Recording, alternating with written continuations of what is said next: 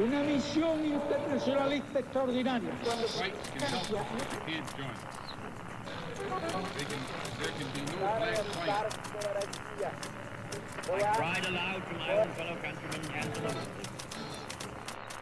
Sua rádio da história.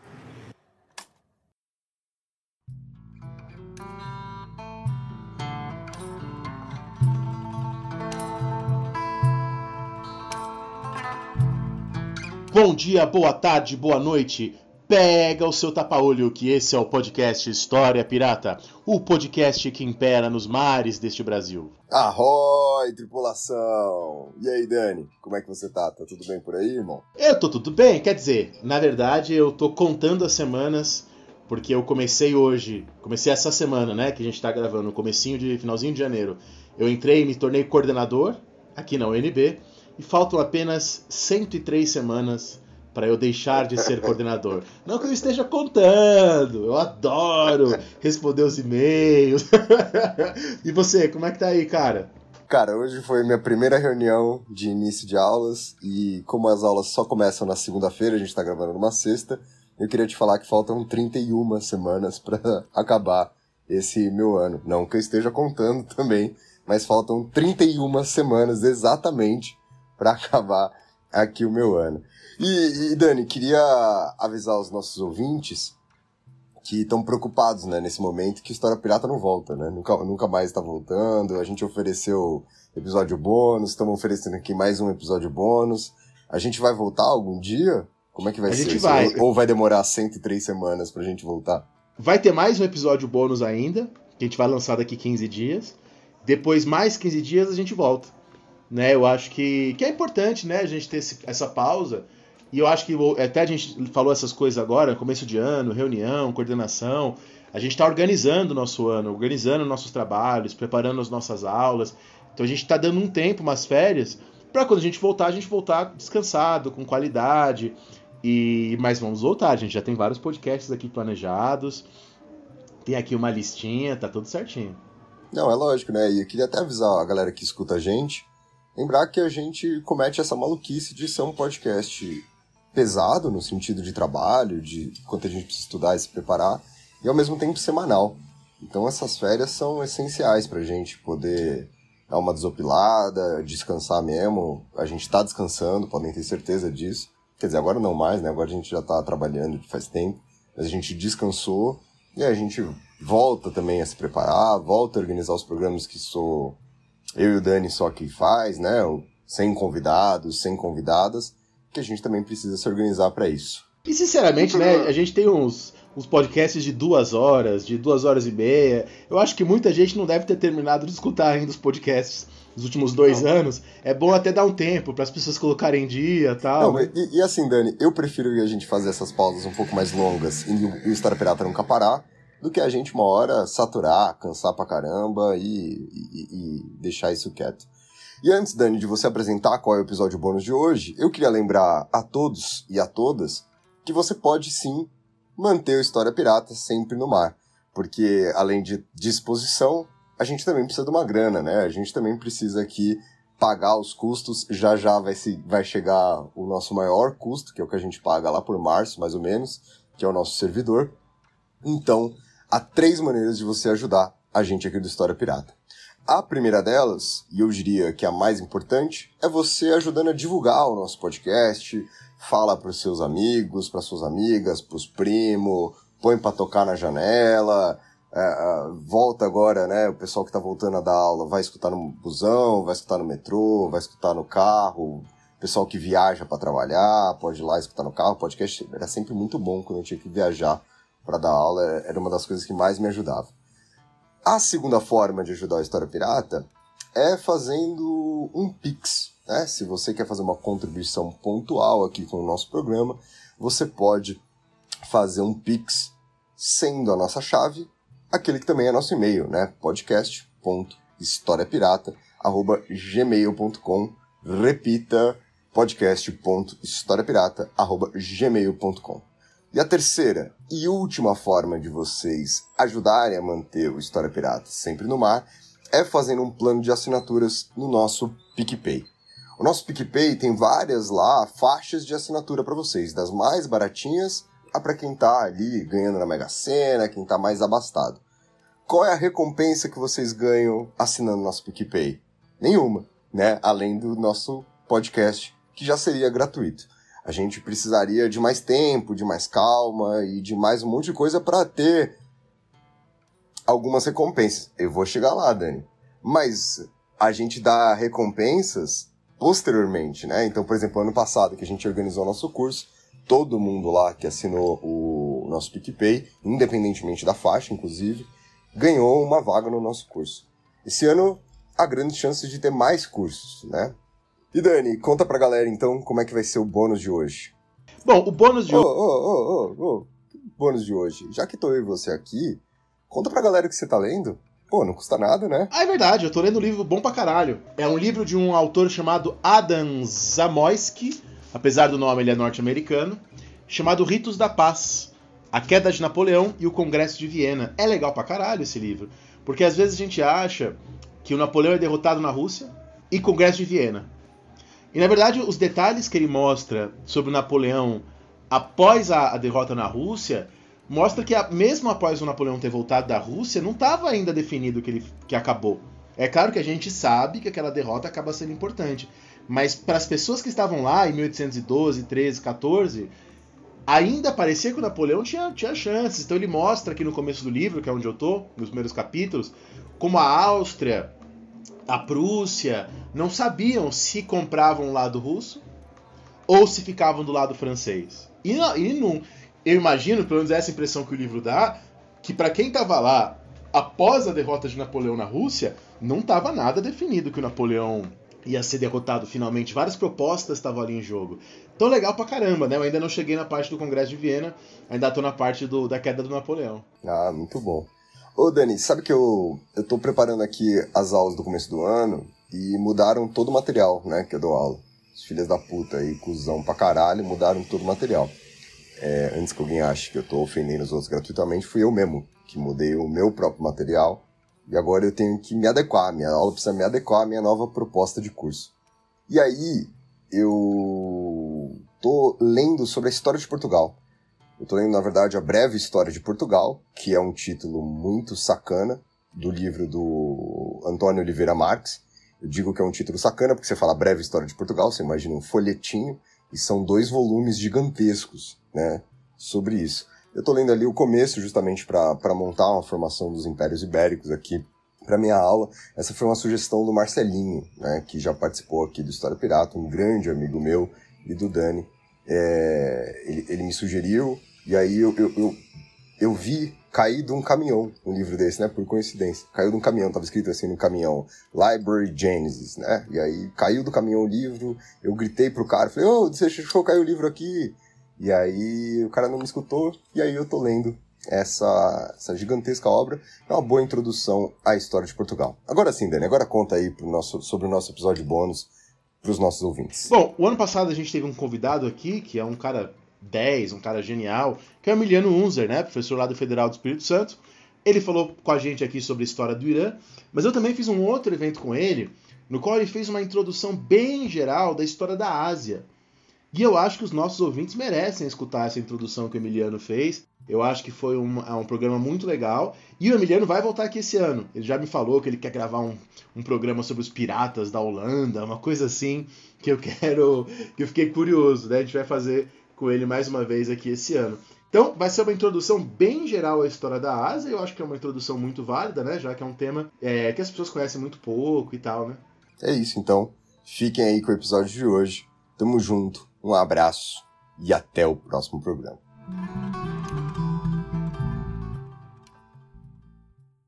É, eu vou, ah, claro, o tema que eu vou falar ah, com vocês hoje é sobre história da Ásia. Eu comecei a escrever sobre Índia, Japão, Coreia, Tibete, Sudeste Asiático, entre outros. E aí, em 2019, eu reuni tudo, eu compilei tudo num livro só, justamente para tornar acessível a todos a, a, sobre o tema História da Ásia. É claro que é um tema enorme, mesmo, mesmo porque a gente vê hoje, primeiro, a centralidade como a Ásia está é, no, no, no, plano internacional, isso é uma coisa bastante óbvia, né? E segundo, que uh, existe mais da metade da população mundial se encontra na Ásia. Então é uma coisa praticamente uh, inesculpável você não uh, procurar entender, estudar a história, a cultura asiática, como tem sido, parece norma, já há muito tempo no Ocidente, isso inclui a academia brasileira, né? É, o desafio é enorme, né? Claro que eu tive que lidar com muitas incógnitas, muitas fronteiras. É, eu tive que caminhar sozinho, viajar, fazer anotações. 99% das minhas fontes é, eram fontes estrangeiras. Eu tive que uh, adaptar uh, termos que antes eram é boa parte desconhecido do público em geral. E essa é a minha preocupação, é escrever e tornar acessível esses livros Né? Eu não queria deixar ele no reduto fechado de especialização, mas essas, essas aulas, por exemplo, gravo elas no meu canal do YouTube, como o professor Daniel já falou. As minhas, meus livros, é, busquei ser o mais legível e acessível possível, mas não ficar demasiadamente generalista e simplificado, né? É, é, isso que eu queria, esse é meu objetivo de anos de pesquisa e dedicação deixar isso disponível para vocês, estudantes, vocês, muitos agora estão começando, muitos são jovens, e vocês já têm alguns, algumas publicações que vocês podem começar. Eu não vou, naturalmente, eu não vou ser a grande enciclopédia de atender todos os anseios. Eu estou aqui apenas ah, começando algo que pode depois frutificar em inúmeras pesquisas e estudos ah, ah, no meio acadêmico brasileiro. Né? Não sou o único, eu estou participando de um movimento que está crescendo nos últimos anos. Né? Então, é, é, eu acho que o livro ah, que se refere, o Daniel se referiu como a história da Ásia, por exemplo, que está à venda na Amazon, o meu canal do YouTube, ele vai servir para ter mais fontes, mais informação para vocês. O que, eu, o que eu vou ter que tempo com vocês nessa aula inaugural é apresentar algum, alguns, algumas pinceladas, um overview da história asiática. O que já é uma, uma uma tarefa enorme, né? Eu vou ter uh, pouquíssimo a considerar.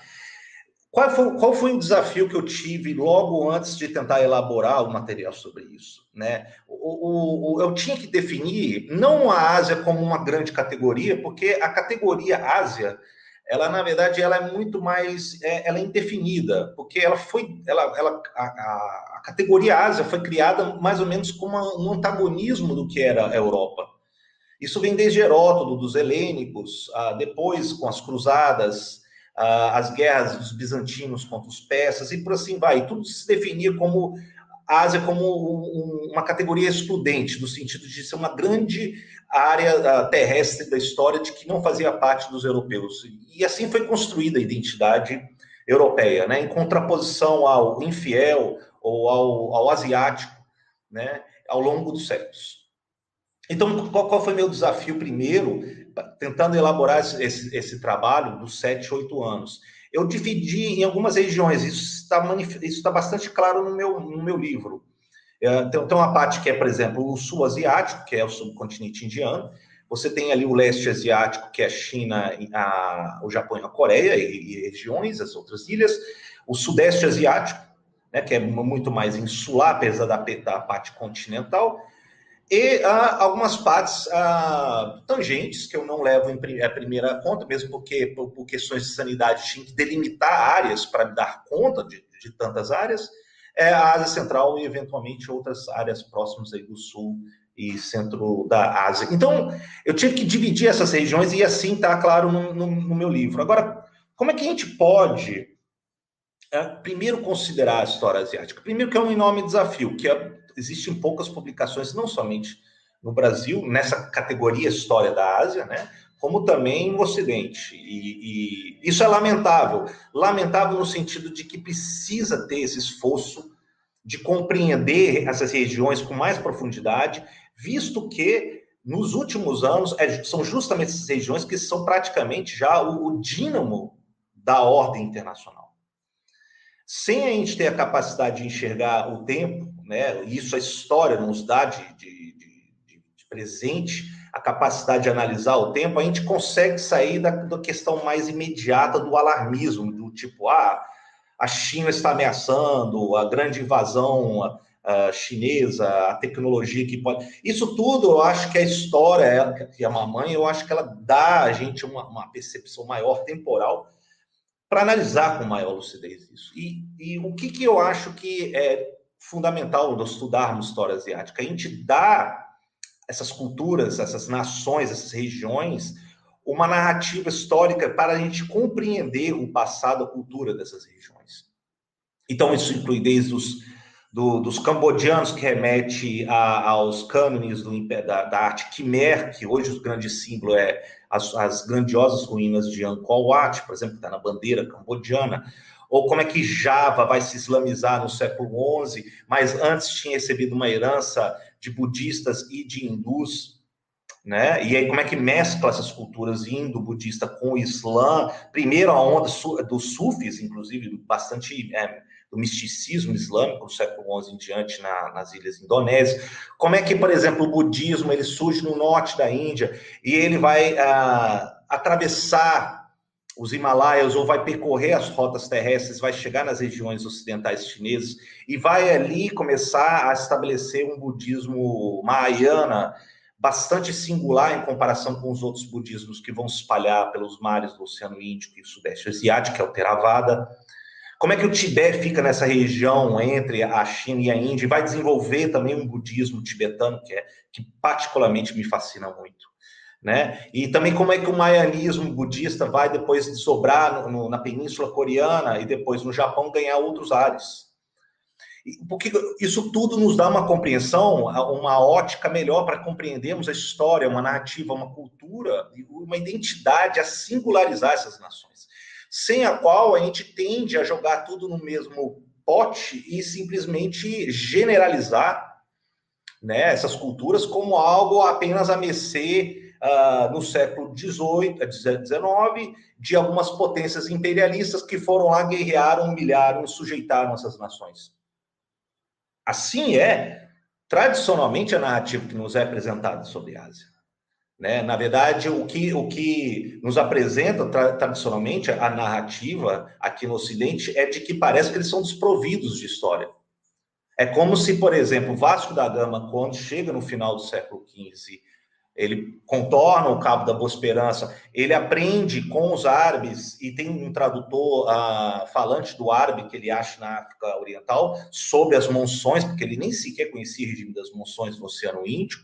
Quando ele chega em Calicut, né, ele, ele dialoga com os Amorim de Calicut no final do século XV. Parece que a narrativa aqui no Ocidente é o seguinte: ali começa a história da Ásia.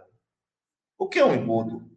Né? Você pega, por exemplo, a atividade mercantil marítima do Oceano Índico antes de Vasco da Gama era uma coisa assustadora. Você tinha trocas de tecidos indianos, as especiarias que vinham das ilhas indonésias, as cerâmicas que vinham, por exemplo, do, do da China, assim como o chá, é, a seda via terrestre ou via marítima, isso tudo era bastante claro antes de Vasco da Gama.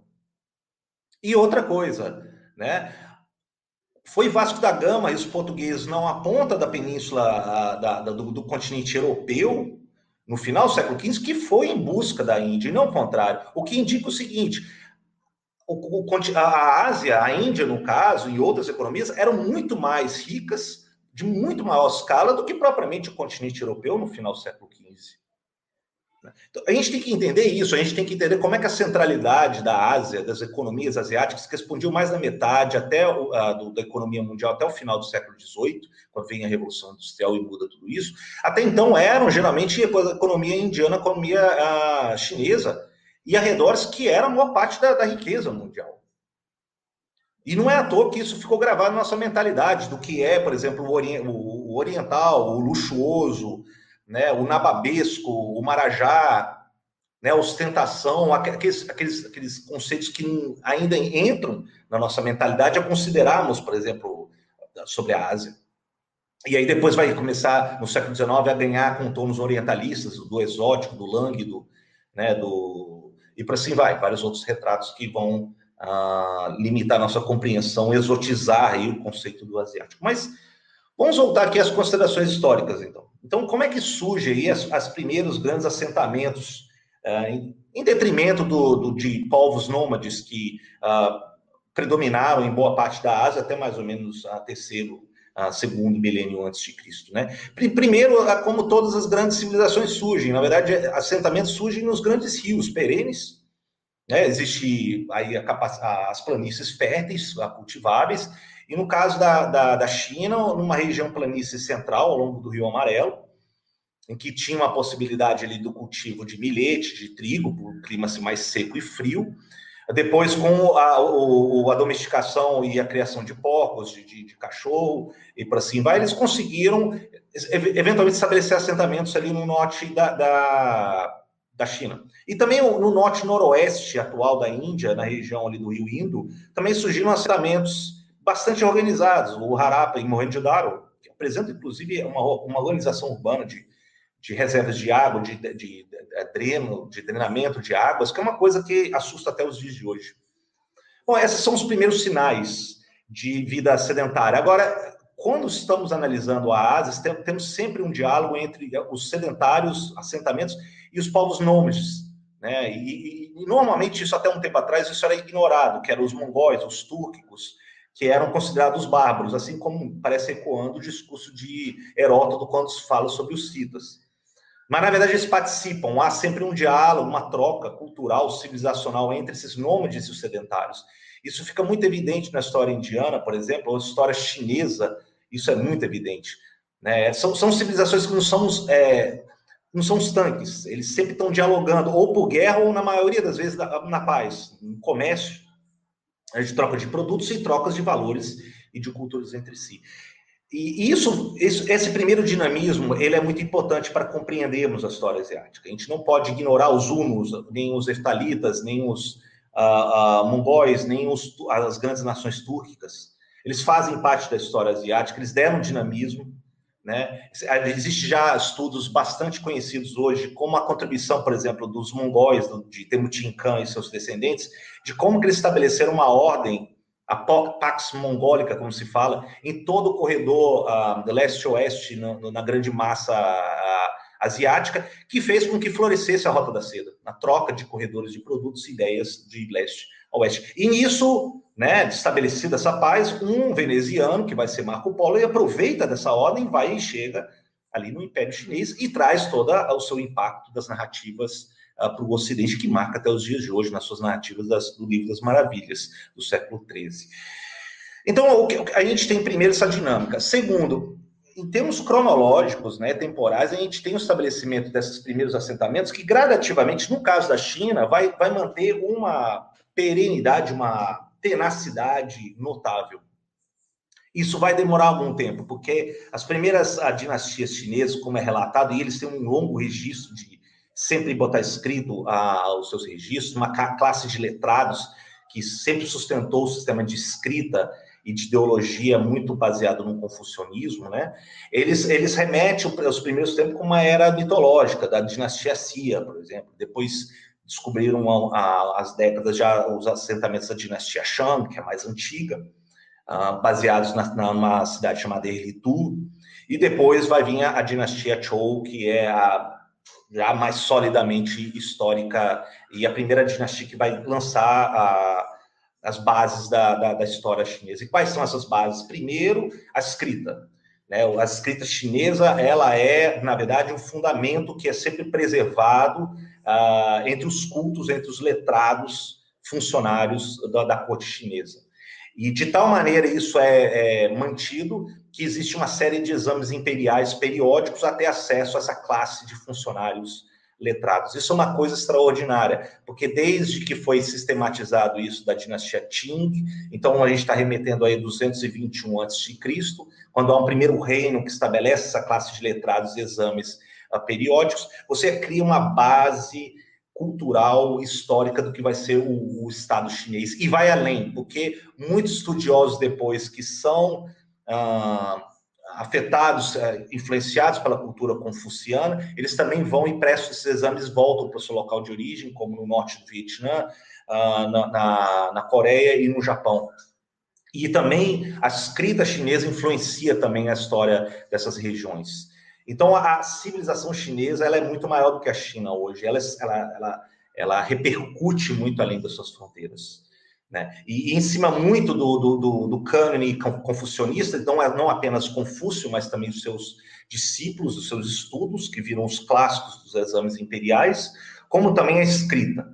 Né? Diz, diz-se que, ah, por exemplo, na Coreia ou no Japão, até o século XVIII, ah, XIX, a maioria dos letrados dos cultos nesses países, eles ah, ignoravam a, a, língua local falada, que não, não, remete à escrita chinesa, e ignoravam até a escrita local, porque a mais prestigiada era a escrita ah, chinesa.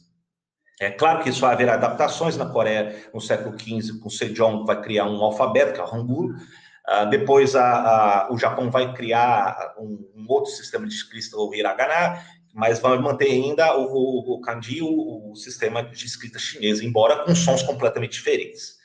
Né? Mesmo porque a, a língua chinesa ela vem de um ramo sino-tibetano, parecido com um pouco ligado ao, ao, à língua tibetana e também ao birmanês, mas muito longe da, das línguas que vieram com os altaicos tungúsicos que, que vem aí o, o, coreano e o japonês. Embora a escrita tenha perdurado entre a elite letrada. Né? Então, estou adiantando um pouco como é que vai começando a se configurar a história, nesse caso mais do leste asiático.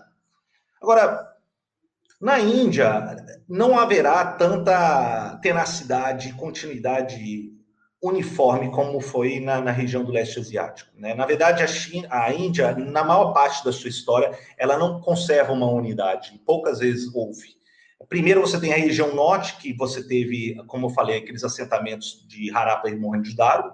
Depois vai ter uma, uma entrada, eu, eu, não, eu, não, gosto da palavra invasão, porque parece que vem povos dos estepes centro-asiáticas que chegam e invadem com o cavalo, com a, o domínio do, do, do, da metalurgia do, de ferro, e dominam essas sociedades em detrimento da superioridade desses povos que eu não gosto de usar esses termos, mas é, não, não tem absolutamente nada a ver com nazismo, mas são chamados áreas os arianos, que também, também influenciam, ah, vão ter desdobramentos na, na, na história peça, né, do qual estou escrevendo o livro agora, ah, nesses, nos últimos meses. Esses povos, eles, eles entram com a, ah, com a novidade do cavalo, da, do, do, ferro, com ideias novas, só que eles se mesclam com os povos sedentários ah, locais no norte da Índia, no caso. E haverá, até nos textos védicos, que são os mais antigos na literatura indiana, remete-se primeiro ao, ao Rig Veda, que é o mais antigo deles, ele remete ainda ao período que narra o, o, os povos árias como povos nômades. Então, eles nem sequer mencionam a questão do gado, do plantio, do culto do fogo, da tempestade, mas depois, eventualmente, nos outros livros, eles só remetem, eles começam a narrar a questão da valorização do gado, né, que tanto no, na história peça como no, depois a, na, na, cultura indiana é extremamente valorizado como fonte de vida, né, como também a questão da agricultura, das estações do ano e, e da, da, vida das cidades e por assim vai. Não questão da invasão, como alguns anos se falava que os povos áreas chegaram, invadiram e dominaram. Né? Não, isso não, isso na verdade foi uma mescla. Existem povos no sul da Índia que nem sequer, nem sequer foram tocados por esses povos áreas. Né? Foram tocados, sim, para uma cultura que começou a ser gerida, que vai ser a questão do, do que depois os britânicos do século XVIII vão criar esse termo chamado os hindus, que é um universo no qual ah, nem, nem sequer existia na história indiana.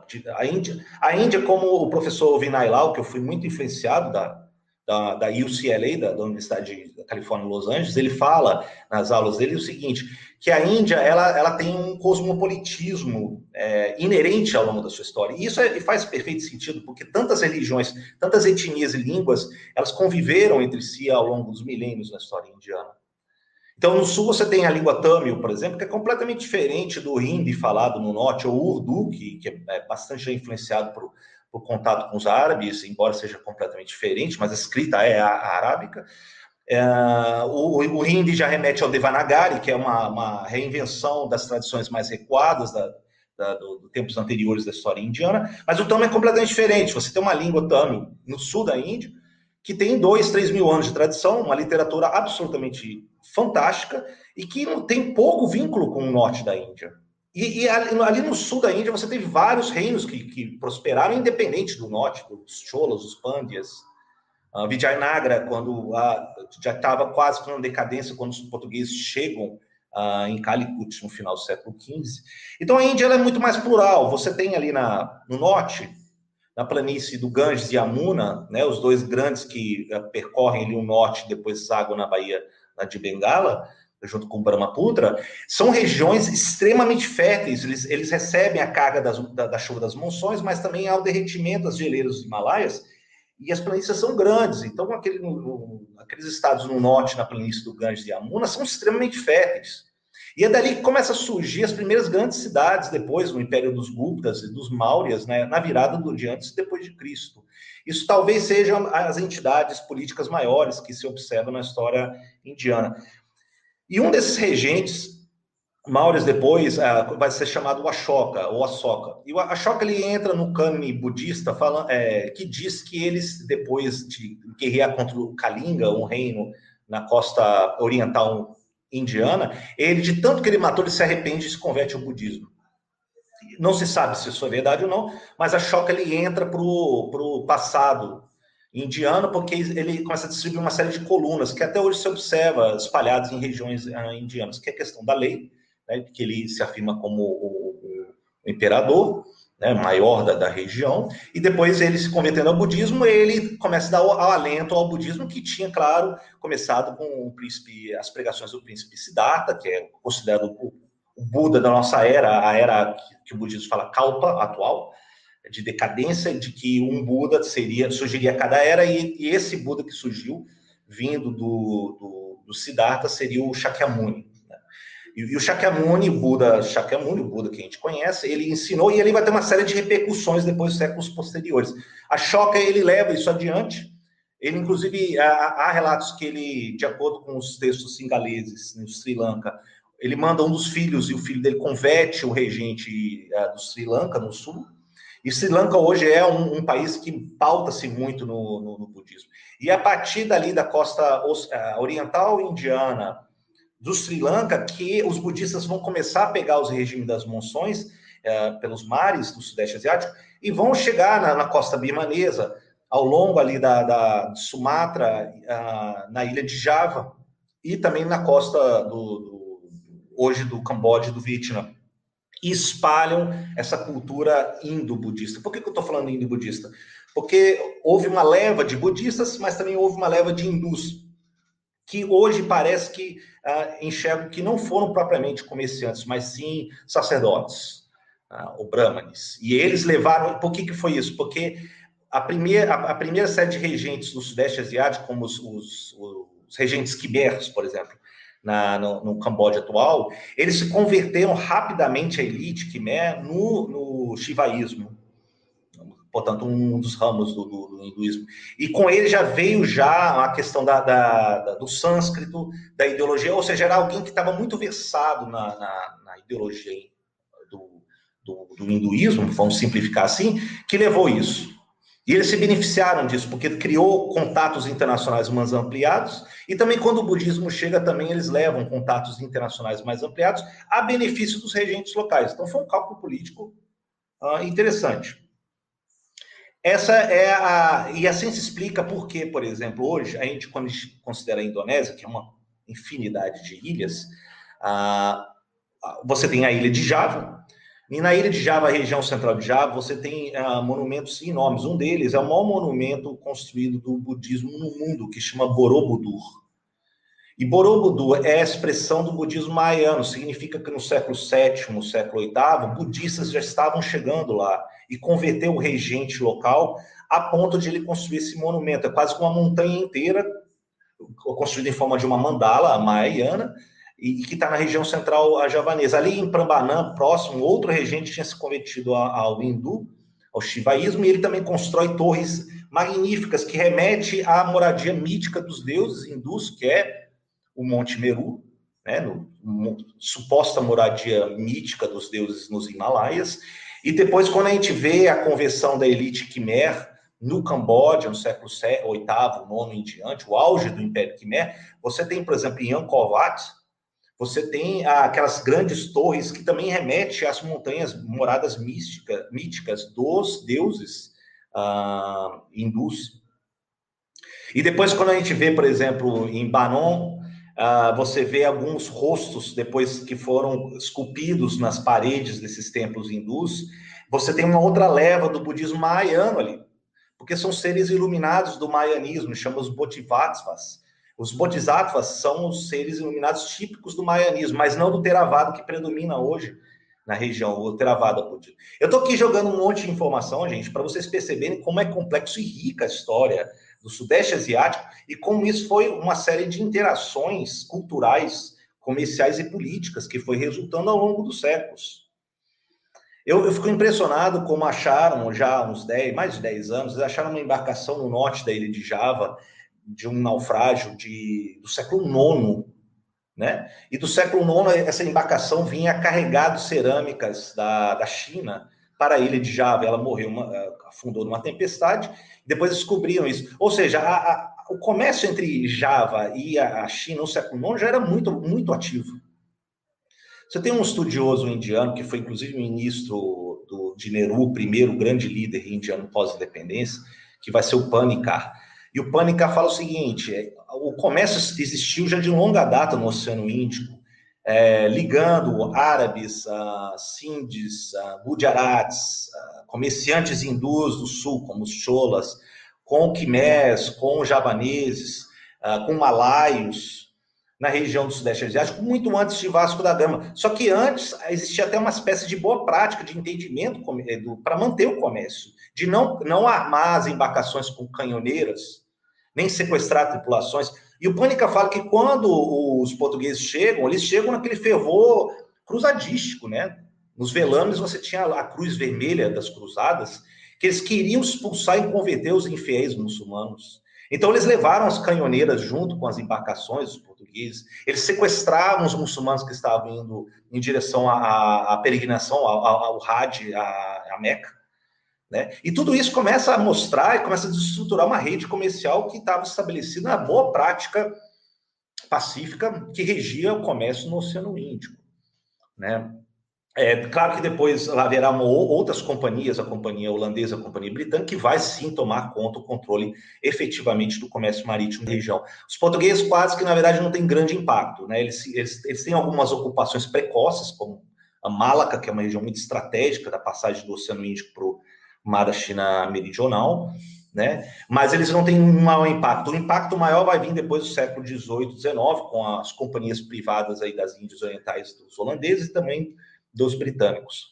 É desnecessário dizer que os holandeses eles tomaram primeiro uma pequena ponta da, da, do extremo oeste da ilha de Java e depois gradativamente eles vão controlando o, o reino javanês, que é a ilha mais povoada, mais fértil ali das ilhas a, a, da, da, Indonésia. Mas eles também, como os portugueses, miravam produtos que eram mais preciosos do que o peso em ouro no século XVI e XVII, que são a noz moscada, nas Ilhas Molucas, ou a Ilha das Especiarias, como os portugueses chamavam, lá no extremo leste do arquipélago indonésio. Então, a gente tem que remeter a nossa reflexão sobre como é que as interações, a complexidade da história asiática vinha muito antes de Vasco da Gama.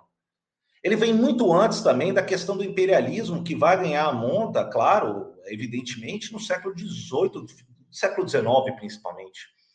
Né? Você vê, por exemplo, o, depois a, dos Mauryas, dos Guptas, você tem o estabelecimento de outros impérios que foram, dominaram boa parte do norte indiano, e eventualmente desceram para o sul dos Víndias ou do Decão, ah, na região central indiana, que vão ser, por exemplo, os mogóis, que vem da palavra Mughal, né? E não mongóis com ele, tá? Vem com, porque é, uma, é, uma, é uma, um termo peça que se referia aos mongóis, e depois isso entrou num, num vocábulo aí, como se refere nessa dinastia mogol indiana, que veio do século, um Babur do século XVI e vai até praticamente do século XIX, quando os britânicos efetivamente põem fim a, a, a essa dinastia mogol. Na China é uma coisa muito mais extraordinária, porque a China, e até hoje os chineses enxergam a historiografia deles como algo até meio que cíclico, porque você tem um período dinástico de ascensão de um filho do céu, e é assim que começam a criar a legitimidade do, do imperador, do, do, filho do céu, do mandato do céu, o Tianzi, né? E, e ele, pelo, pela ordem natural do, das secas, da chuva, da colheita, das irrigações, é isso que vai legitimar o, o filho do céu, o imperador chinês. Né? É assim que eles vão criando uma ideologia, e essa ideologia é interessante, porque depois é, eles vão buscar uma série de estados tributários ao redor da China. Essa era a percepção, a concepção uh, internacional chinesa até aí o fim da dinastia Manchu, a dinastia Qin, no final do século XIX.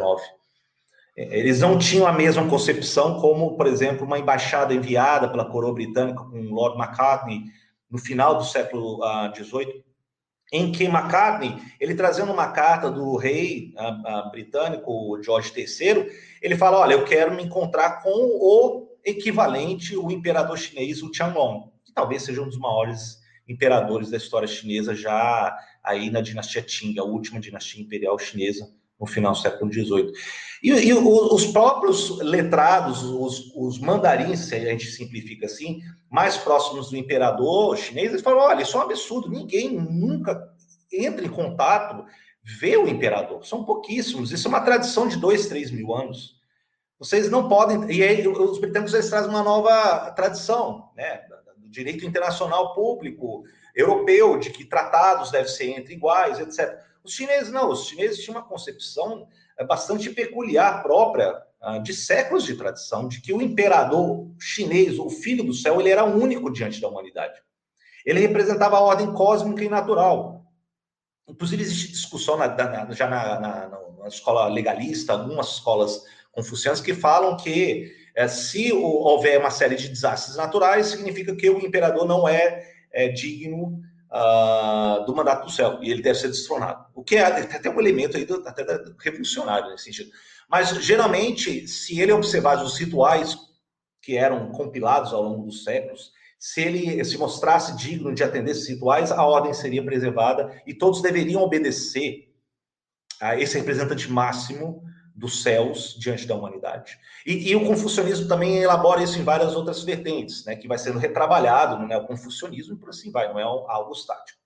É do, do sentido da, da, da, da, da lealdade diante dos pais, e, e o imperador seria o pai dos pais, né? Haveria classes sociais que seriam uh, que deveriam obedecer outras classes sociais. Então, o sistema de caças que a gente normalmente atribui à Índia, existia um sistema de caças também no Japão, na Coreia, na China, no sistema confuciano, né? E que geralmente o que era mais notório e que causou tensão já no século XVIII, XIX é, é justamente desmerecer os mercadores, porque eles, é, na ótica confuciana, eles não contribuíam em nada, não criavam nada.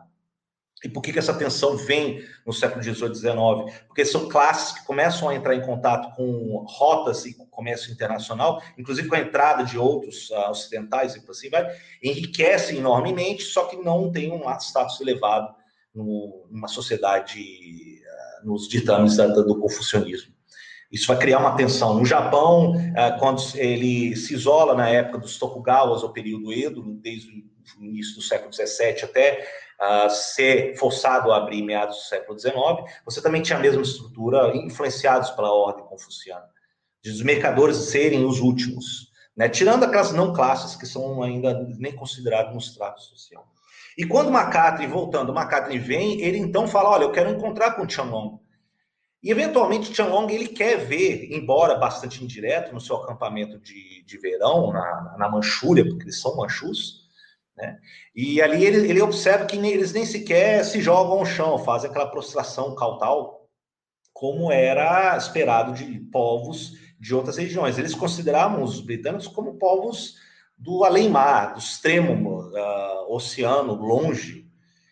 E isso piorou pelo fato de a, a, toda a vestimenta, a higiene deles, a barba, uh, a maneira que eles comiam, tudo isso era muito longe da etiqueta dos ritos extremamente elaborados do, do mandarinato, né, que foi acumulando ao longo do tempo. Diz, inclusive, que existem referências muito interessantes que os mandarins viam os britânicos comendo e eles falam, olha, ficavam horrorizados, como é que eles comiam, por exemplo, portando armas, que é o garfo e a faca. Né, eles tinham uma delicadeza muito maior de comer com haste, a, a cerimônia do chá, a, toda a caligrafia acumulada, a arte da caligrafia acumulada pelos letrados ah, chineses, coreanos e japoneses, e, e, eles separaram com comerciantes. E, então piorou, porque eles eram considerados comerciantes e ainda bárbaros, né? No, usando mais o sentido lato dessa palavra na ótica chinesa. Então, o, o, ele não consegue a audiência como ele queria o imperador Qianlong. Depois Qianlong vem a morrer, logo depois dessa primeira embaixada. Vão ver outros, o Amherst vai uh, ter uma segunda tentativa e ele vai ser muito mais enfático em falar, olha, abra, porque a gente precisa abrir, é, atender os nossos comerciantes que estavam isolados naquela região ali da saída do Rio das Pérolas, a região de Cantão. Era a única região uh, reservada para o comércio com povos do, do, do além-mar. Né? E não é à toa que é ali que primeiro vieram os portugueses estabeleceram uma península que é fechada pelo portão, que vai ser Macau é, na saída do Rio da, da, das Pérolas que eles podiam comerciar, mas eles nem sequer podiam é, entrar em contato nem em solo chinês, até as agressões das duas guerras do ópio do século XIX, né, em que as canhoneiras, as embarcações do, do coraçado do, do, da Marinha Britânica apontam as armas para Cantão, falando, nós vamos subir o Rio das Pérolas, provoca o primeiro incidente, e depois eles vão gradativamente forçando a abertura dos portos. Isso também vai acontecer de alguma outra maneira com o enviado do governo americano, o Martin Perry, o Commodore Perry, ah, quando ele chega na Bahia de Edo, depois vai ser rebatizada de Tóquio, em 1853. E ele força a abertura de alguns portos também do, do, do Japão. Mas no caso do Japão, todos nós sabemos, ah, ao contrário da China, que era muito vasta, tinha uma classe conservadora eh, muito mais resistente às mudanças, e também a impopularidade do regime Manchu, uh, o Qing, que foi a última, para a maioria dos, dos, chineses que estavam envolvidos no comércio com esses povos do, do mar longínquo, como os cantoneses, por exemplo, o Japão ele conseguiu preservar uma coesão. Né? Você teve a queda da, do, do, do shogunato Tokugawa anterior, você teve uma espécie de trazer de volta, restaurar o imperador, o tenor, a, a, o cenário político, né? E que a linhagem do, do, do, do imperador chinês nunca foi quebrada desde o século XVII, uma mais longeva dos atuais, a linhagem dos Yamatos.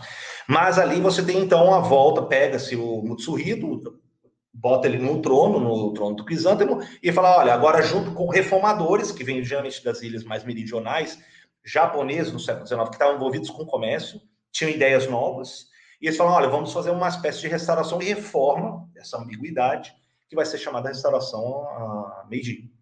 Meiji, né? E isso vai depois catapultar o Japão numa série de transformações, embora preservasse as suas tradições. A China não conseguiu, apesar de ter tentativas da, da imperatriz viúva Cixi, uh, um dos filhos dela, o Tong Ti, tentou fazer isso, a reforma de 100 dias, houve uma resistência massiva da classe de letrados conservadores diante dessas reformas. Porque eles sempre remetiam às crônicas antigas, às, os anais antigos. De falava, olha, a maneira antiga, nossas tradições sempre foram as melhores referências, não algo de novidade. Então, a resistência dessa classe foi muito maior, o que impediu que a China primeiro mantivesse a sua coesão, modernizasse e pudesse fazer frente às agressões que ela vai sofrer no século XIX e século XX, que, por sinal, vai traumatizar a China. Tanto é que os chineses hoje eles remetem desde a primeira guerra do ópio, 1839, até praticamente aí a virada para a República bastante instável do século 1911 e 12, uh, embora tenha um movimento de maio que vai ser muito fértil para tentar questionar qual é o futuro da China depois do fim da, da dinastia Qing, e somente em 1949 vai ter a a entrada do Partido Comunista Chinês, e esses 100 anos praticamente vai ser considerado pelos chineses como a século das humilhações. O que é muito interessante, por quê? Porque os chineses, como no passado, quando você tinha a dinastia Qing, você teve um período dos estados beligerantes, você teve a dinastia Han, que é considerada uma das os pontos altos da história chinesa, quando há grande extensão dos domínios em direção as terras oeste, ao longo da Rota da Seda e para o sul. Depois a dinastia Tang também vai ser um período de, de, de, de realizações culturais notáveis e de referência à história chinesa. São intercaladas as dinastias com períodos beligerantes de caos. Então, esses 100 anos de humilhação do século XIX e XX recente na, na, na, ótica chinesa é um período novamente de caos. E agora está ascendendo um novo regime, claro que não imperial, mas de ascensão que o século XXI talvez seja aí uma oportunidade de falar, olha, agora a China está voltando novamente, talvez, ao centro do mundo. Não que seja a economia o país mais importante, como era no século XVII, XVIII, não, mas eles estão é, pra, retomando a importância, a, o peso que tem a economia, a população chinesa diante do, do, do mundo. E aí é, é uma coisa óbvia que eu estou falando aqui, ponderando com vocês. É, é inimaginável, inimaginável a gente considerar o século XXI se tirar a China. ela já marca as mudanças históricas, a ordem internacional daqui para frente. Né? Agora, na, na, Índia, eu gosto de sempre jogar essa contra, a, contraposição. A, a, Índia, ela não teve um peso de tradição uh, unitário também, como a China teve. Então, existem múltiplas línguas, e talvez essa tenha sido, o seu cosmopolitismo, na sua diversidade, tenha sido a sua fragilidade, porque quando vem uma companhia de, das Índias Orientais Britânicas, no século XVIII, eles começam a, a firmar pactos, é, tratados com regentes locais, com relação ao comércio, que era extremamente lucrativo. Tanto é que dizem que a, a Companhia das Índias Orientais Britânicas é considerada a empresa mais lucrativa da história da humanidade. De tanto que os britânicos roubaram e desviaram. É, muito da fortuna daqueles grandes castelos que construíram depois do século XVIII a XIX, muitas daquelas fortunas veio de, de, das riquezas roubadas da Índia. Né? Então, então, isso já, já, já, cai por água a terra, aquela questão de que eles levaram a civilização, que ensinaram o inglês e de que construíram ferrovias, isso é, é, uma simplificação grosseira do quanto que eles expoliaram, eles roubaram, né, e que causou a miséria e depois a maneira deles administrarem a Índia, à medida que eles estavam ganhando cada vez mais controle alguns alguns regentes aliados em várias partes do ponto do, do litoral do indiano, é que eles vão criar categorias que depois virou quase que fontes de identidade fixa, que era ou o hindu ou muçulmano. Né? E, e, disso eles começaram a elaborar, inclusive, códigos jurídicos, chamaram grandes sábios ah, em, em Benares, hoje Varanasi. William Jones, o grande jurista, ele cria a escola em Calcutá de estudos orientais e ele busca estudar e ensina o sânscrito para os estudiosos também a, a britânicos e europeus da época. Eles, eles vão buscando antigos textos que nem sequer já eram referidos, como o Código de Mani, que fala dos, das castas. Né? E ele traz esses costumes, porque traduzindo, entendendo, para que eles elaborassem um código jurídico para poder reger os indianos. Só que os indianos não eram todos iguais, então eles começaram a separar o que era hindu, o que era jainista, o que era budista, o que era muçulmano, o que era zoroastriano, e por assim vai. Isso, com o tempo, vai criar categorias estanques que depois, com um processo já avançado de, de, independência indiana, você tem problemas, porque alguns muçulmanos eram julgados em tribunais separados e criados por eles na, na colônia, durante a administração colonial britânica, contra tribunais que eram aplicados apenas aos hindus. E aí, com o tempo, os muçulmanos, que é um grande contingente na Índia, que fazia parte da história indiana, eles começam a se ver como separados e ameaçados, quando a Índia começa a apontar para sua independência entre a Primeira e a Segunda Guerra Mundial. E disso nasce, é, acontece o trauma, que é da partição. Né? De você cria o Paquistão, que fazia parte aí, as terras paquistanesas, do que era do, do restante da Índia. Então, é, é, existe toda uma carga da, da, administração colonial britânica. Agora, quando eu falo administração colonial britânica, eu não me refiro à coroa britânica. Eu me refiro a uma companhia que buscou lucro, é isso que eles estavam interessados. Inclusive, eles, eles começam a cultivar o ópio em Bengala, e de lá que eles começam a, a fazer o narcotráfico, eu acho que esse é o termo certo, de eles começarem a chegar próximos da foz do Rio das Pérolas, uma, uma ilha Rochedo, que hoje é dos locais mais caros do mundo, que é a ilha de Hong Kong, e começam a contrabandear com, com intermediários chineses para o ópio entrar no mercado chinês, no meados do século XIX, e entendendo que a China, na época, ele foi a primeira nação no mundo, uma das primeiras que ah, tornou, declarou ilegal o uso não medicinal do ópio da época. Inclusive, um do, o imperador da época chinês ele manda uma carta, não chega às mãos da rainha, da rainha Vitória, fala: olha, nós tornamos isso ilegal e mesmo assim existe o contrabando. Vocês gostariam que nós fizéssemos o mesmo nas terras britânicas? É algo absolutamente compreensível, mas isso revela o cinismo dos mercadores britânicos, em que é, queriam apenas ter uma, balancear a balança de pagamentos que eles tinham com relação à compra de chás, e os chineses apenas estavam interessados em prata do, do, dos, dos, britânicos. Então, os britânicos não tinham como pagar o que eles sempre demandavam da, do mercado uh, chinês.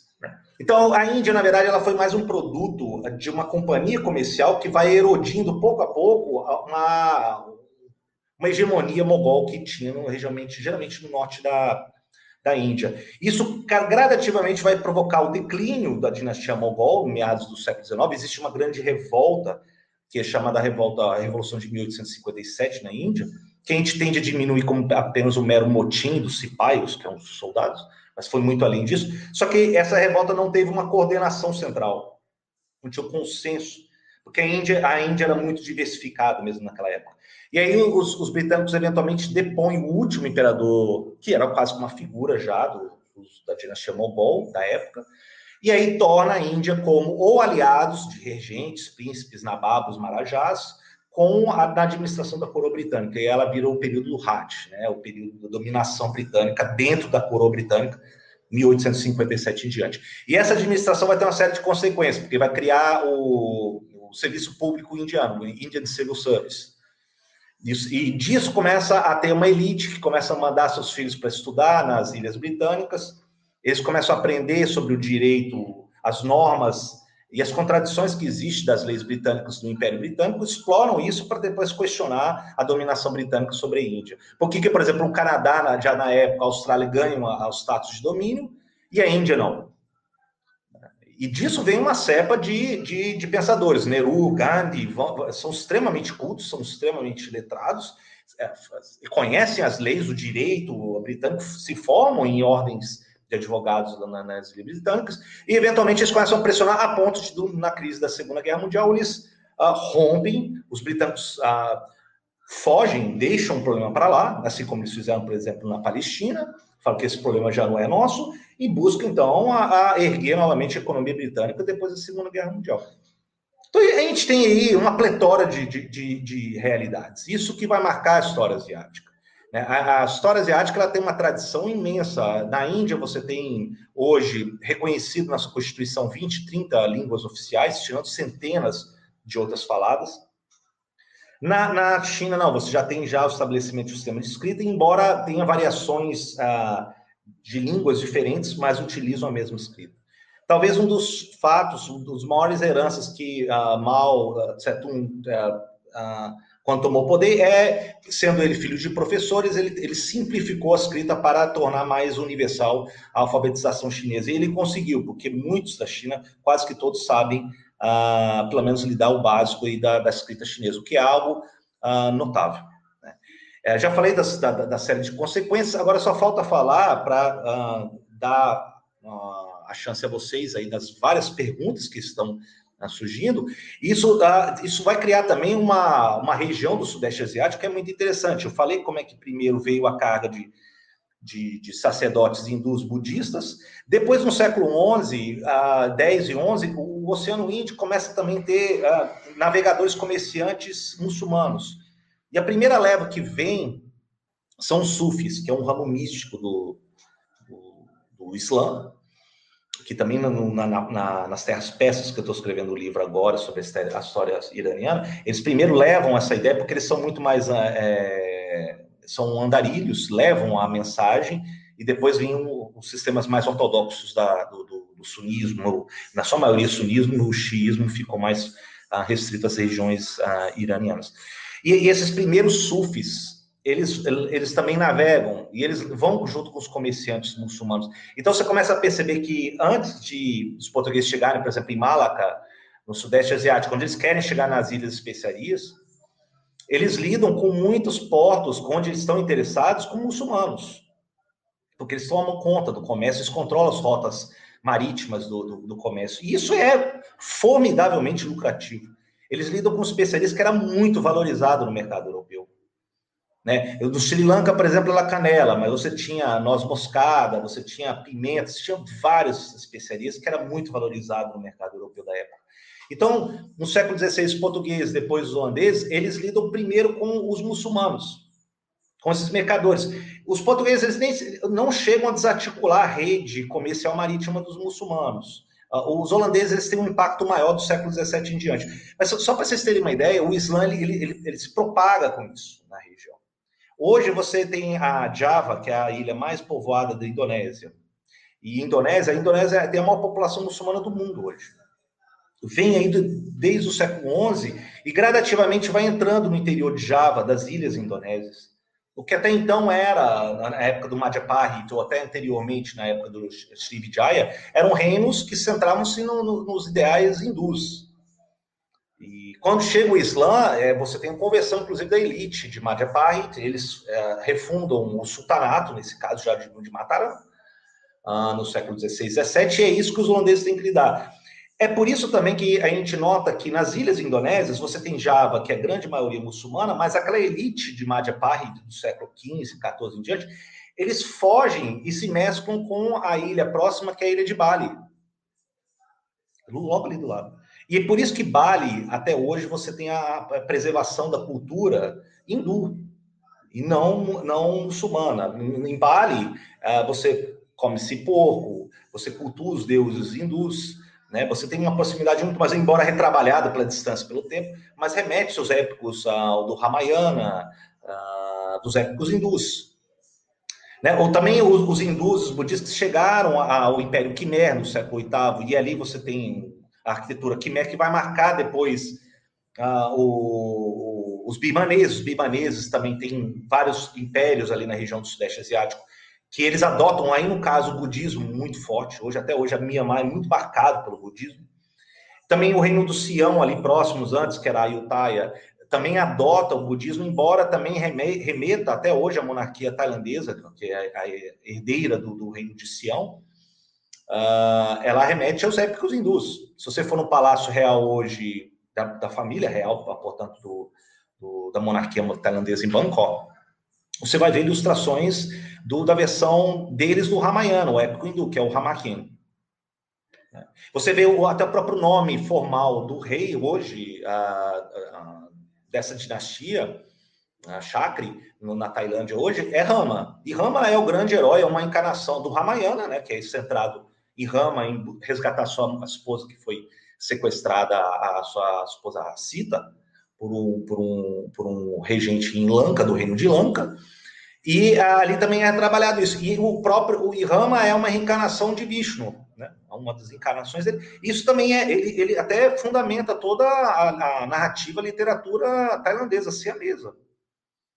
Então é interessante como é que vê também como é que a, a, as culturas elas vão projetando. Só que não se projeta e domina, você tem uma, uma mistura de teores locais. Né? Nunca é uma imposição simples, absoluta. Você tem uma, através de levas ao longo das gerações, você leva-se a cultura junto com o comércio, né? Porque o comércio não leva apenas produtos, leva as ideias, as culturas junto com isso. E o Sudeste Asiático estava muito ligado ao Oceano Índico, né? Já estou acabando. É, o Oceano Índico né, que, que é com relação aos, aos, comerciantes indianos, os contatos, por exemplo, o norte, o que é chamado Reino de Anã, no norte do Vietnã, tava, começou a ficar muito mais próximo aí do, do, das ideias do confucionismo. Talvez um dos últimos grandes heróis, o maior herói do, do, do Vietnã no século XX, que todos conhecem pelo apelido de Ho Chi Minh. Ho Chi Minh foi filho de mandarim. É um mandarim. Ele estu... O pai dele foi, é, assim, foi aprovado nos exames imperiais dificílimos da, do, dos estudos confucianos no final do século XIX. O Ho Chi Minh também estava caminhando para isso, mas houve a ruptura depois com a dominação francesa, no, na, que depois foi chamada Indochina francesa, no século XIX.